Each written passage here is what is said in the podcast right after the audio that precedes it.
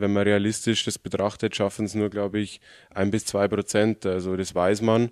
Und das ist immer so, äh, muss man auch verstehen, das ist nicht immer so auch lustig, dass du da, ja. dass du immer sagst, okay, ich kriege jetzt sicher einen Verein und da spiele ich dann und verdiene so und so viel Geld.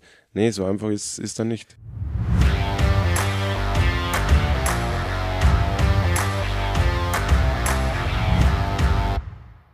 Oh, ich sag's euch, 2022 ist die deutsche Nationalmannschaft mal ganz spontan aus der WM rausgekrabbelt. Ihr hört diesen Podcast, aufgenommen ist der am 8., nee, am 9.12. Ihr hört den Podcast deutlich später und hoffentlich sind die Wunden einigermaßen verheilt. Und ich habe mir gedacht, wenn die Deutschen schon aus dem, ja, aus diesem tollen Turnier rausfliegen und die EM ja fast wieder vor der Tür steht, dann sollte man mal mit einem Fußballprofi über das Thema reden. Wie läuft eigentlich so eine Karriere? Ist es wirklich so easy, wie alle denken? Ist es so, ach komm, da spielst du ein bisschen Fußball und mal gucken, was bei rumkommt. Ich habe einen Gast heute da. Der war Kapitän der U20-Nationalmannschaft. Richtig? Richtig. Und vielleicht habt ihr die Stimme jetzt erkannt. Lukas Mühl, ehemaliger Fußballprofi vom 1. FC Nürnberg und zum Glück ist er dann immer, ich darf das sagen, sondern er ist jetzt Kapitän bei Austria Wien und da ist er auch sehr gut aufgehoben. Es kann aber durchaus sein, dass wir in dem Podcast hören, dass inzwischen der Fußball schon wieder zugeschlagen hat, aber auch darüber reden wir heute. Viel Spaß beim neuesten Podcast mit dem Fußballprofi Lukas Mühl. Lukas, schön, dass du die Zeit genommen hast und zu mir nach München gekommen bist. Hier ins verschneite München aus dem verschneiten Wien, schätze ich jetzt einfach mal. Oder wie ist das Wetter bei euch gerade?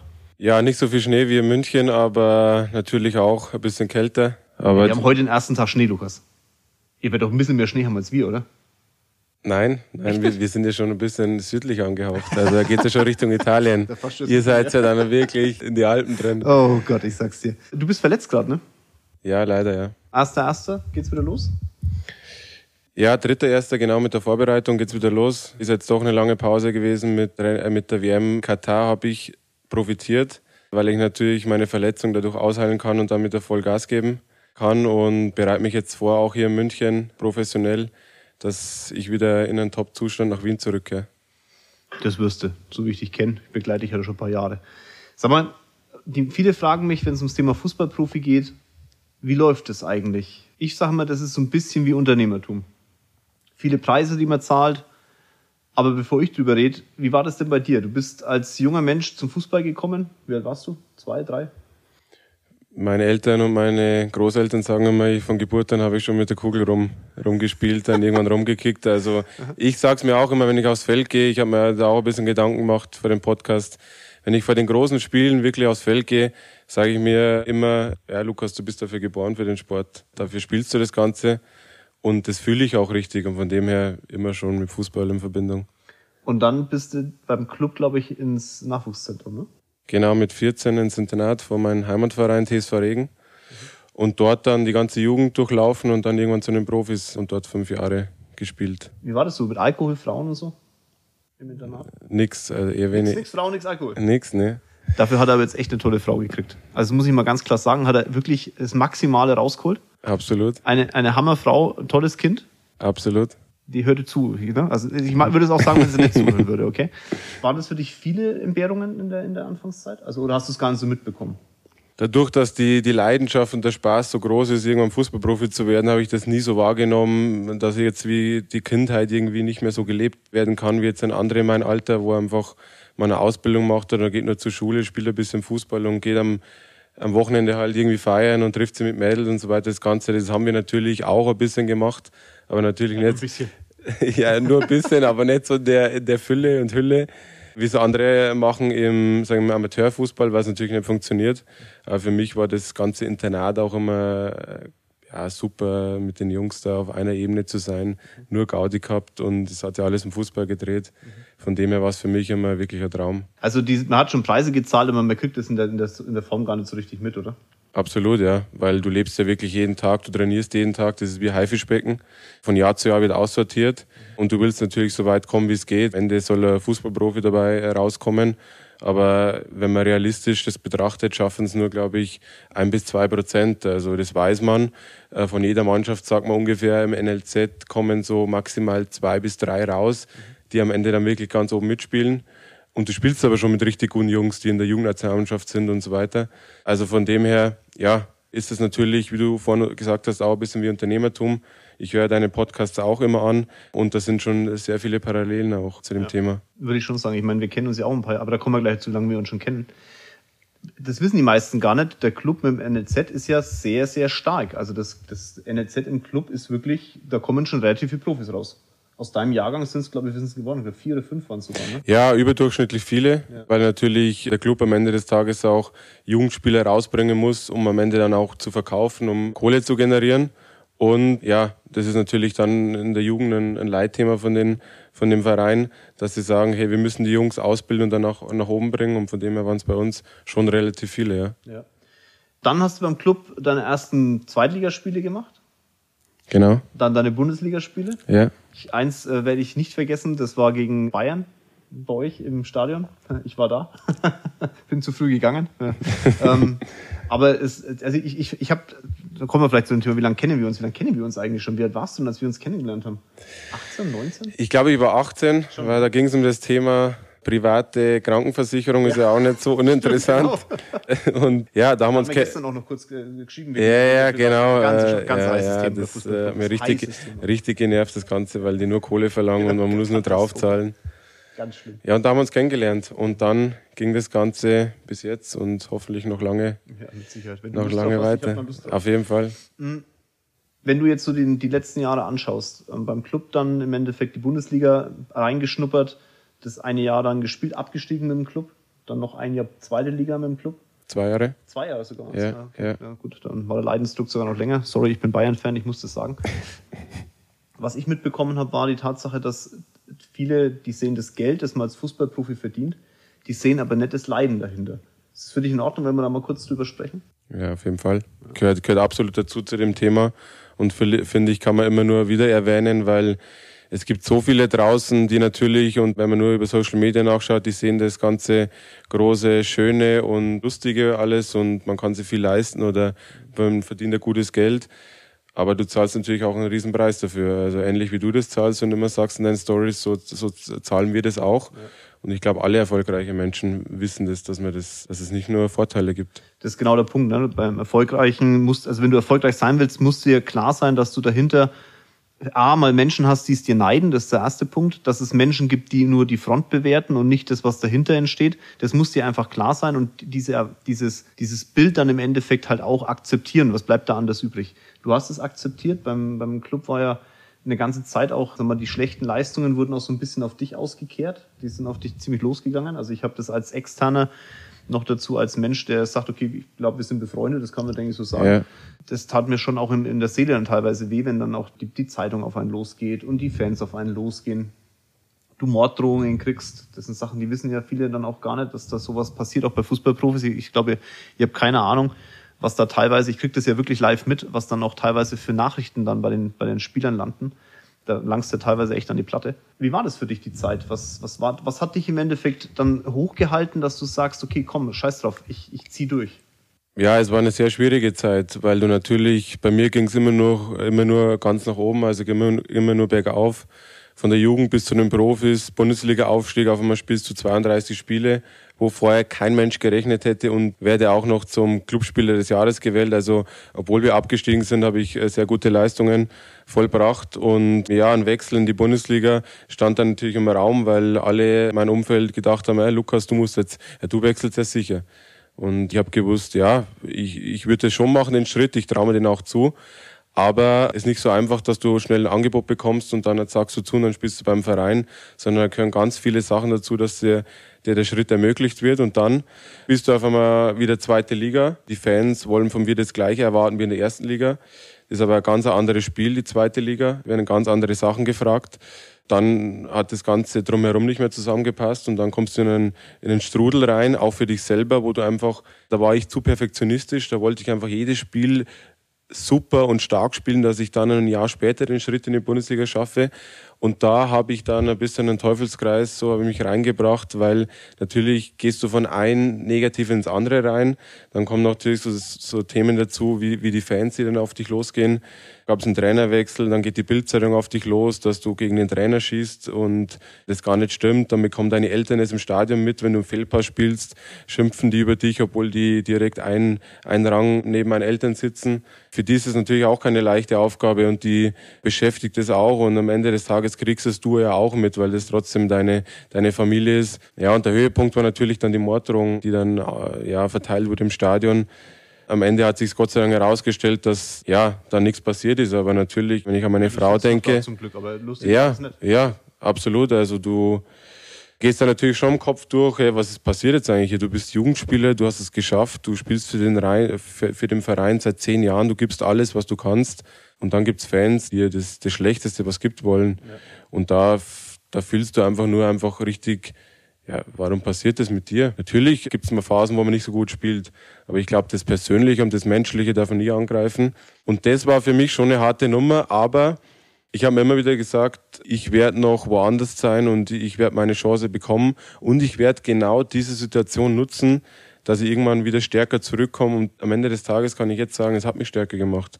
Weil jetzt, was ich jetzt in Wien erlebe oder welche Phasen ich da erlebe, wo vielleicht die jungen Spieler sagen, hey, ich spiele jetzt nicht und so weiter, da kann ich nur lachen drüber, weil ich habe schon ganz andere Sachen erlebt. Und das ist dann schon ein Thema, wo ich dann wieder sage, hey, alles hat seinen Sinn im Leben. Ja, das was ich am stärksten fand in der Konstellation, wir sprechen jetzt zum allerersten Mal, glaube ich, über dieses Thema. Ich weiß gar nicht, ob es überhaupt Interviews von dir gibt, wo du diese Situation so klar formulierst. Also mir fällt jetzt keins ein, wenn ich ganz ehrlich bin. Ja, nee, wurde auch nicht so wirklich thematisiert und war jetzt auch nicht mein Ziel, dass ich da überall rumlaufe und das Ganze thematisiere, weil ich schon einmal bin, der will das alles selber regeln und selber klarkommen. Aber wenn mich natürlich jemand fragt, dann bin ich da schon sehr offen. Ja, aber das, das ist geil. Also, weil das ist ja auch ein Thema Mindset. Ne? Also, wenn ich jetzt zum Beispiel als Unternehmer, wenn du sagst, okay, scheiße, alles ist kacker und das ist total blöd und das Leben ist total zu Ende und so, weil irgendwelche Themen von der Seite kommen, ganz offen, schaut, wenn, wenn ich jetzt Lukas, also auch als ich ihn verfolgt habe in der Zeit und auch als wir miteinander, wir haben wirklich dann auch hier nach jedem Spiel eigentlich geschrieben, da kam nie irgendwie ein, ein, eine, eine WhatsApp, wo man sich gedacht hat, okay, komm, da muss man sich Gedanken machen und Sorgen machen. Du hast einfach dann, dann du hast für dich das sicherlich klar gemacht, du hast mit deinem, deinem, deinem engsten Kreis drüber gesprochen, aber es war nie so, dass man das sagt, okay, du, du wirst dran zerbrechen. Das hat man richtig gemerkt. Du hast halt deine Chance gesucht dann, so würde ich das sagen. Und die kam dann mit Wien. Ja, auf jeden Fall. Ich bin ja dann noch ein Jahr in Nürnberg gewesen. Da wurde auch schon wieder vom neuen Sportvorstand äh, gesagt, ja, Lukas weiß ich nicht, äh, wollte, wollte lieber vielleicht irgendwo anders hinwechseln, wurde zu meinen Beratern gesagt. Ja, da haben wir gedacht, okay, das ist seine Meinung. Ist auch ein, ein Mensch, der, Dieter Hecking, der wirklich viel Fußball-Sachverstand hat. Aber ich habe gewusst, hey, da kommt ein neuer Trainer, ich weiß, was ich kann. Und schauen wir erstmal, wer da spielt. Und am Ende des Tages habe ich wieder 25 Spiele gemacht. Im Winter wollen sie den Vertrag verlängern. Und dann kam das nächste Thema. Es war schon alles fix, also die Vertragsverlängerung, die neue Wohnung, ja. die neue Wohnung in Nürnberg. Du bist am Mittwoch unterschreibst du beides und sagst, okay, jetzt gehen wir nochmal in, in, in ein weiteres Kapitel, 1. FC Nürnberg. Und dann ist, findet ein Spiel statt am Sonntag gegen St. Pauli. Wir verlieren das 2-1 und bin an den zwei, zwei Toren mitschuldig, auch hauptschuldig dabei. Aber im Fußball ja, ist er nicht nur immer einer, sondern ist er eine Fehlerkette. Aber ich war mit dabei als Innenverteidiger, klar. Und dann kommt am Montag der Anruf äh, zu meinem Berater und sagt, okay, nee, Verlängerung ist erstmal auf Eis gelegt. Also wir machen das jetzt erstmal nicht. Und da habe ich gedacht, ja, Fußball wieder. Fußballgeschäft. Mehr kannst du da nicht dazu denken, weil mit Normalität hat das nichts zu tun. Und da bin ich wieder wie bei vorne. Am Ende des Tages jetzt hat alles wieder seinen Sinn gehabt, weil dann habe ich gesagt irgendwann, okay, nee, brauche jetzt ein neues Kapitel, weil so geht's auch nicht. Und äh, dann habe ich im Sommer einen neuen Verein gesucht und habe dann mit der Austria einen Top-Verein gefunden, wo ich mich jetzt wo ich jetzt Kapitän bin, wo ich vorangehe, wo ich gute Leistungen bringe und dann einen Schritt nach vorne gemacht habe. Und was haben die Leute nicht gelästert? Jetzt wechselt er nach Österreich, zu Austria. Großer Gott. Was will er da? Lila, trägt kein Mensch. Ja, und äh, heute ist er Kapitän und das ist halt, na, also jetzt, dass einer denkt, wir sind Spielerberater. Ich bin kein Spielerberater, ich betreue Lukas, das denke ich, darf ich sagen, oder? In ja, ja, klar, Themen klar. Seit Jahren und wir haben ja ganz ausgesuchte Profisportler, die wir betreuen und natürlich beim damals, ich treffe eine Entscheidung aufgrund des Menschen. Ne? Also, ich treffe jetzt keine Entscheidung, weil er sagt, okay, der verdient Multimillionen oder irgendwas, sondern weil der Mensch mich interessiert. Und das ist die Entscheidung, warum ich auch mit Lukas zusammengearbeitet habe, als in der Zeit auch, wo du als junger Spieler ja das, das könnt ihr euch gar nicht vorstellen, wie das als junger Spieler ist, wenn du zum ersten Mal in die Bundesliga spielst oder zweite Liga spielst, einen Vertrag bekommst. Da ist es nicht so, dass du jetzt sofort 40 Millionen äh, pro Tag auf dem Konto bekommst, sondern das ist am Anfang ein gutes Angestellten. Naja, nee, das kann man, ja, kann man ja ruhig offen sagen. Ja, du musst äh, es sagen, ich darf das nicht sagen. Nein, nein, ich kann es ruhig offen sagen, das sind 3000 Euro brutto. Ja. brutto. Und dann komme ich zum Jörg und. Das ist mein Mandat eigentlich. ja, genau. Komme ich zum Jörg am runden Glastisch im Büro in Nürnberg und der sagt mir erstmal, okay, wir müssen jetzt 500 Euro wegsparen. Ja. Und dann habe ich gedacht, okay, das tut schon ein bisschen weh jetzt, die 500 Euro. 85, oder? Ja, ja, klar. Und dann sagte er ja, und dann hat er mir erzählt, was wir alles in zehn Jahren aufbauen, Immobilien brauchen wir und müssen wir alles, und das funktioniert so und so. Und ich habe die Summen gehört und gesehen und ich habe mir gedacht, okay, wie soll ich jetzt das bewerkstelligen? Ich kann mir das gar nicht vorstellen. Und da bin ich wirklich bei dem Thema, was du auch immer oft sagst, und da bin ich deiner der absolut gleichen Meinung, der Berater muss erstmal schon größer sein wie du und der muss in dir was sehen, was du noch nicht siehst. Und das hast du mir gesehen. Und das hat mir auch in vielen Momenten weitergeholfen, auch im Mindset, im Thema einfach größer zu denken. Und das ist nicht, das ist nicht schlecht, wenn man größer denkt. Ich glaube, ich habe mich damals immer so gefühlt, ja, soll ich überhaupt größer denken? Was ist, wenn es nicht eintritt? Aber es ist ja erstmal, natürlich sollst du nicht größenwahnsinnig werden, aber trotzdem ist es gut. Und dann schaust du, äh, wie du da hinkommst. Und wenn es dann nicht ganz nach oben reicht, ja, ist es so, aber du haust alles rein, was geht, dass du irgendwann einfach, ja, ich sage mal, der Beste bist, der du sein kannst. Ja, vor allem, was ist ganz nach oben? Also es ist immer eine Definitionssache, was ganz nach oben ja. ist. Ne? Ähm, ich muss sagen, ich, ich habe da immer nie so dran geglaubt, dass beim Fußball auch so gewisses Glück dazu gehört, aber nachdem ich das Thema ja jetzt dann doch auch intensiver in dem Bereich verfolge und auch mit dir und auch mit anderen jetzt, da einfach, das ist schon auch Glück, das muss man schon ganz klar sagen. Oder halt situationsbedingt. Ne? Wenn jetzt, keine Ahnung, was gewesen wäre, wenn das Spiel in St. Pauli du nur an einem Tor beteiligt gewesen wärst, ja. wäre dann zwei und du beim Club, wer weiß, wo du jetzt wärst. Ja, ja. Also sowohl nach unten als auch nach oben. Das Klar. ist einfach so. Ich glaube aber trotzdem, dass es sowas gibt wie Schicksal und dass die Austria jetzt dein, deine, deine Heimat aktuell noch ist. Also zumindest wenn wir jetzt miteinander aufnehmen, Fußball geht schnell, ne? das muss man einfach ganz klar sagen. Dann war das schon auch ein Schicksalsweg, weil viele hätten den Weg nicht gemacht zur Austria. Und du hast, ich weiß das noch, du hast dann gesagt, nee, du hast ein gutes Gefühl dabei, du hast, du hast das Gefühl gehabt, dass der Trainer auch zu dir steht und du wolltest einfach raus da. Nein, genau, ich wollte einfach raus. Ich wollte einfach nicht mehr nach Deutschland gehen. Hätte auch zwei Angebote gegeben aus der zweiten Bundesliga von Paderborn und Ingolstadt. Ja. Aber ich wollte einfach aus dieser Nummer raus mit den Medien, weil ich da gar nicht einverstanden bin, wie die, wie die Bildzeitung, wie alle das Thema immer wieder darstellen. Und man muss sich das so vorstellen, der Kicker, die Bildzeitung, die Nürnberger Zeitung sind jeden Tag beim Training. Mhm. Das heißt, sie müssen jeden Tag eine Geschichte schreiben. Und man kann sich vorstellen, dass die Geschichte nicht immer wahr ist. Weil was willst du sonst schreiben?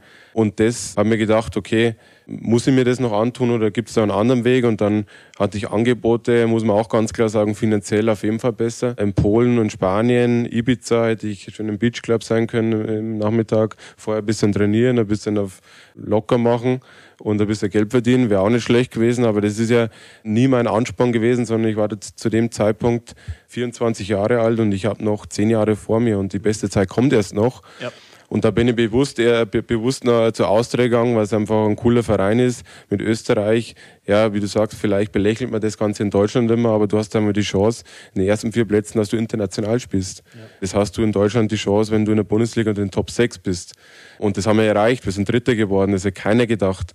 Und, ja, das war äh, auch ein Thema. Die ersten Spiele gingen nicht so gut wie gedacht. Ja, wir, wir, waren, wir waren die ersten sieben Spiele Letzte. Ja. Aber keiner von uns in der Mannschaft und keiner im Verein hat irgendwie die Ruhe verloren. Mhm. Und das war ein Thema, was mich bestätigt hat. Weil natürlich in Deutschland, wenn du die ersten Spiele, letzt, äh, sieben Spiele Letzter bist, dann hast du keine Ruhe. Dann hast du richtigen Druck. Mhm. Und dieser Druck, der lässt sich nicht gut spielen. Und das habe ich auch gemerkt, wenn du wirklich einen Trainer hast und Verantwortliche. Und das zeichnet, glaube ich, auch, dass immer wieder bei dir dann beim FC Bayern da ist natürlich Druck da, aber das zeichnet dann trotzdem den Verein aus, dass innerhalb einfach jeder zu jedem hält mhm. und man hält zusammen und man ist, man ist eine Familie. Und wenn man das wirklich am, am Blatt spürt, hey, ich kann mich auf die, auf die Leute verlassen, wenn ich ein Problem habe, die helfen mir, dann spielst du ganz anders. Und deswegen passieren auch immer so Sachen, man sagt man, ja, der war jetzt bei dem Verein so gut, warum klappt denn das jetzt denn nicht? Und da klappt es wieder. Ja, weil da viele verschiedene Einflüsse Rolle spielen, wie du dann am grünen, grünen Rasen gegen die Kugel kickst. Ja, das ist bei dir, wenn du Unternehmer bist oder ins Unternehmertum, deine Leute ist so wichtig, wie du mit denen umgehst. Loyalität, dass sie wissen, wenn die können Fehler machen, weil einfach Fehler auch dazugehören zum Leben. Sie müssen natürlich aus den Fehlern lernen, aber dass sie nicht sofort im Endeffekt abgesägt werden und dass sie auch die Möglichkeit haben, sich zu entwickeln und entsprechend nach vorne zu gehen. Das ist im Unternehmertum genauso wie im Sport ein ganz, ganz wichtiger Faktor. Lukas, lass uns mal, ich, ich glaube, was viele interessiert ist, wie läuft eigentlich so ein Transfer? Oder wie läuft es denn mit diesen Spielerberatern? Also meine ganz, Freunde Jungs da auf in Sonne, ihr seid meine ganz speziellen Lieblinge. Ich mag euch alle. Wie läuft es? Also, so Blaupause. Ruft dich da einer an und sagt so, hey, ich bin hier der FC Hollywood und ich hätte gern mit dir einen Vereinwechsel und zahl dir mal 40 Milliarden oder wie läuft das denn so? Also wie es bei mir im Sommer war, der Vertrag läuft aus. Du sprichst mit deinem Berater, okay, welche Vereine sind, sind interessant. Und dann geht die Sommertransferphase los. Manche Wechsel kannst du schon machen. Ein Tick vor ist aber eher unwahrscheinlicher. Da passieren die großen Wechsel, dass die schon äh, im Winter wissen, wo sie im Sommer hingehen. Das ist aber eher bei äh, eher unwahrscheinlich. Ja, und dann geht's los. Natürlich, du lernst auch extrem wieder dazu bei so einer Transferphase, weil am liebsten würdest du deinen Berater jeden Tag anrufen und fragen, gibt's was Neues, gibt's was Neues? Und der sagt dir, nee, wenn's was Neues gibt, ich rufe dich an. Und dann vergehen halt einfach mal drei, vier Wochen, wo du nichts hörst und du denkst, ja, äh, ja, das, das, das Umfeld äh, fragt ja auch. Also ich weiß ich nicht, wie oft habe ich dich gefragt, Lukas, was ist denn jetzt? Was machst du denn jetzt? Und du immer so, Jörg, ich habe noch keine Info. Und ich so, das kann doch nicht sein. Das muss, was yeah. ist mit dem Berater los, Mann? Genau, genau, natürlich, das Umfeld, die Familie, weil du natürlich nicht drin bist in einem Business und kannst dir nicht vorstellen, da muss, muss doch schon was da sein. Ja. Der Vita und so weiter, ablösefrei, ja, 24. Ich als Mensch dann ja mag, ne? ja. Ich, das kann doch nicht sein, da muss doch, Mailand muss anrufen, Barcelona müssen, äh, wer ist denn hier in Süle, der muss hier der Lukas holen da. Also. Ja, genau, und dann sind wirklich drei, vier, fünf Wochen vergangen, wo ich dann aber auch selbstständig trainiert habe. Also ich habe meinen Privattrainer geholt, ich habe meine, meine eigenen Trainings gemacht, weil ich wusste, der Tag X kommt und da muss ich fit sein. Und so war es dann und auf einmal kommt ein Anruf, das war der FC Zürich aus der Schweiz. Da geht's los schon mal. Dann hast du schon mal ein Gefühl, ah, okay, die wollen dich. Das ist ja auch ein anderes Gefühl, wenn du immer beim Verein bist und verlängerst und auf einmal wollen dich Vereine haben, die sagen, hey Lukas, du bist ein geiler Spieler. Das ist ja für dein Selbstvertrauen wieder top. Und auf einmal merkst du, okay, jetzt kommen drei, vier, fünf andere Vereine, wo du denkst, hey, woher wissen die das auf einmal? Oder warum auf einmal jetzt ein drei, vier, fünf auf fünf Tage. Und vorher meldet sich gar keiner. Und das ist ja bei, beim Fußball immer, da gibt es keine Gesetze, sondern jedes Land und jeder Verein und jeder Sportdirektor, da denkst du manchmal, der steht auf und hat jetzt eine Idee, Lukas Mühl, und ruf ihn an. Mhm. Und die hat er vorher nicht. Wo du denkst, hä, das war doch ja schon klar eigentlich. Und das ist immer so, äh, muss man auch verstehen, das ist nicht immer so auch lustig, dass du da, ja. Dass du immer sagst, okay, ich kriege jetzt sicher einen Verein und da spiele ich dann und verdiene so und so viel Geld. Nee, so einfach ist, ist dann nicht. Ja, vor allem, du, du hast ja eins übersprungen. Dein Vertrag beim Club ist ja, du wolltest ja verlängern, dann haben sie nicht verlängert.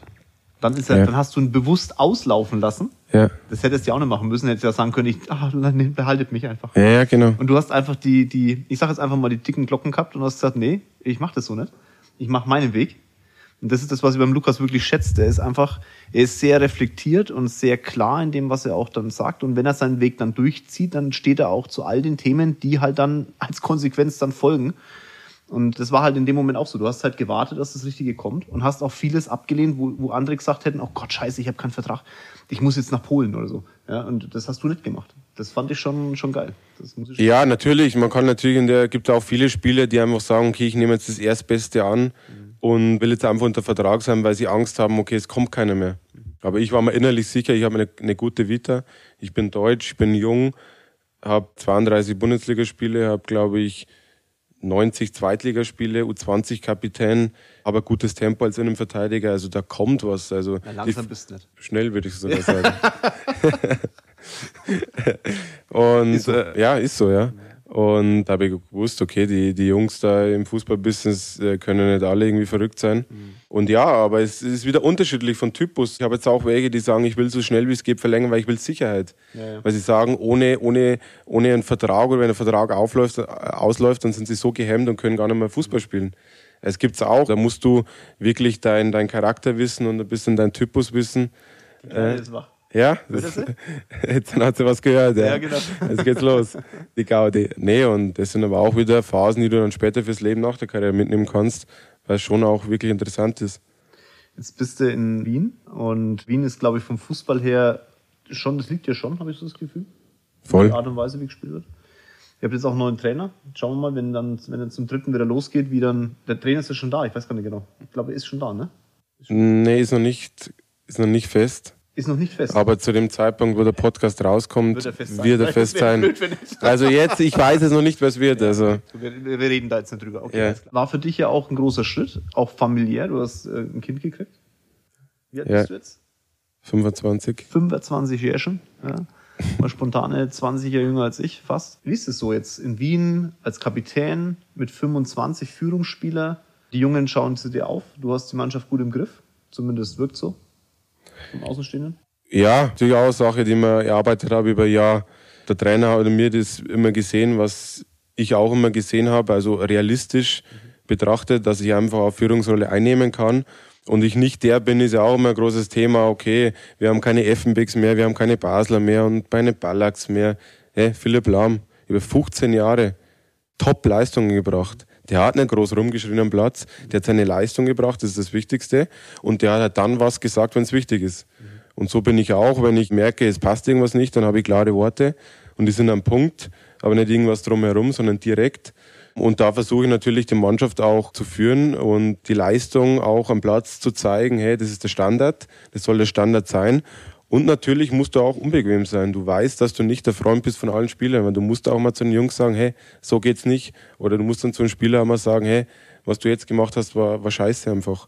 Und das gehört dann auch dazu und das ist natürlich auch für mich als Rolle als Vater, konnte man ja schon immer vorstellen. Und jetzt mit der kleinen Familie bin ich überglücklich und das ist natürlich auch wieder Verantwortung, Riesenverantwortung, aber da fühle ich mich wohl und da fühle ich mich auch nicht überfordert, sondern solche Rollen mag ich. Das ist auch wieder eine Parallele zum Unternehmertum. Da ist für dich der entscheidende Faktor ganz deutlich, du musst auch mal Nein sagen lernen. Das, die meisten sind einfach zu bequem und sagen zu oft Ja und nicht unbequem genug, auch für andere, weil Menschen halten sich an Ecken und Kanten fest und nicht, weil du allglatt und glutschig bist.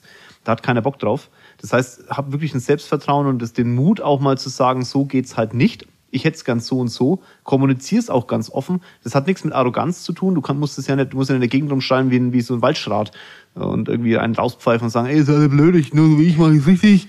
Sondern einfach klare Meinung kommunizieren, offen sein, auch für andere Meinungen.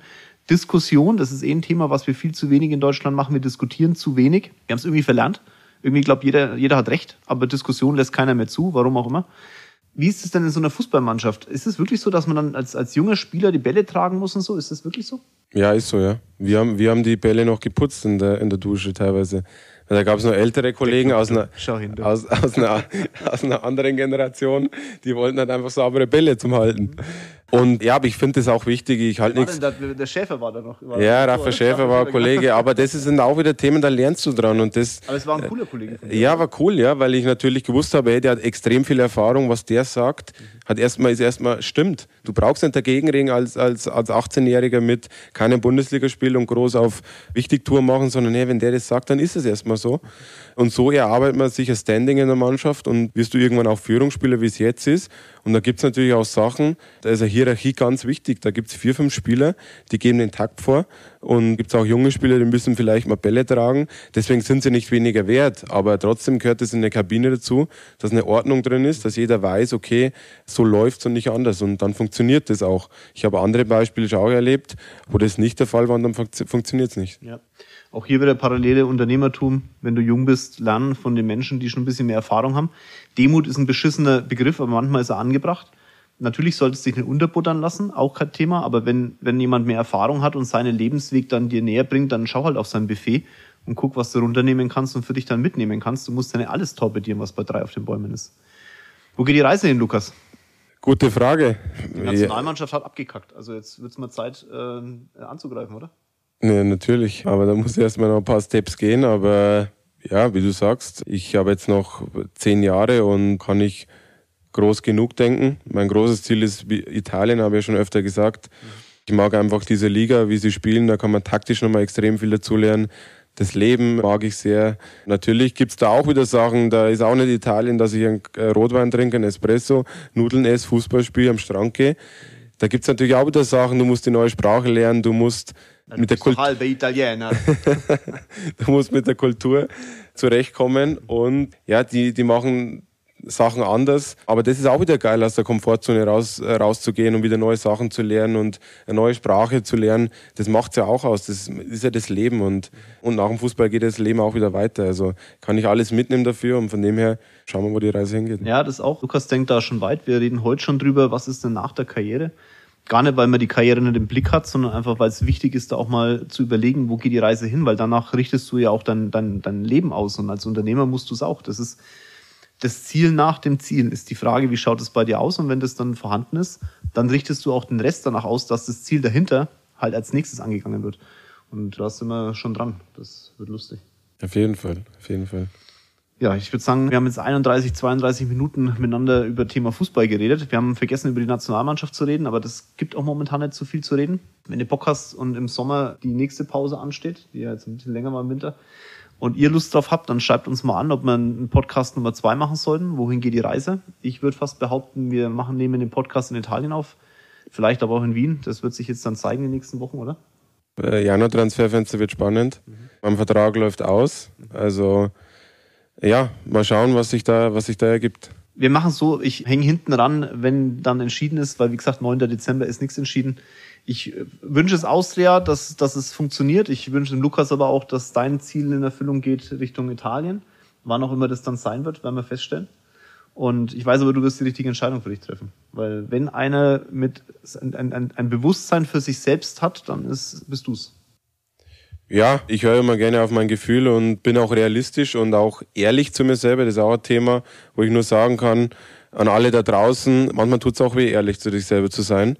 Aber im Endeffekt bringt es dich weiter. Also ist nicht alles immer toll und super, was du machst, sondern manchmal musst du auch sagen, hey, äh, das geht besser oder das hätte ich anders machen sollen. Und wenn man diesen Weg verfolgt, glaube ich, dann wird man, wird man gute Entscheidungen treffen. Ein besseres Schlusswort hätte ich nicht finden können. Ganz liebe Grüße aus München euer Jörg und Lukas.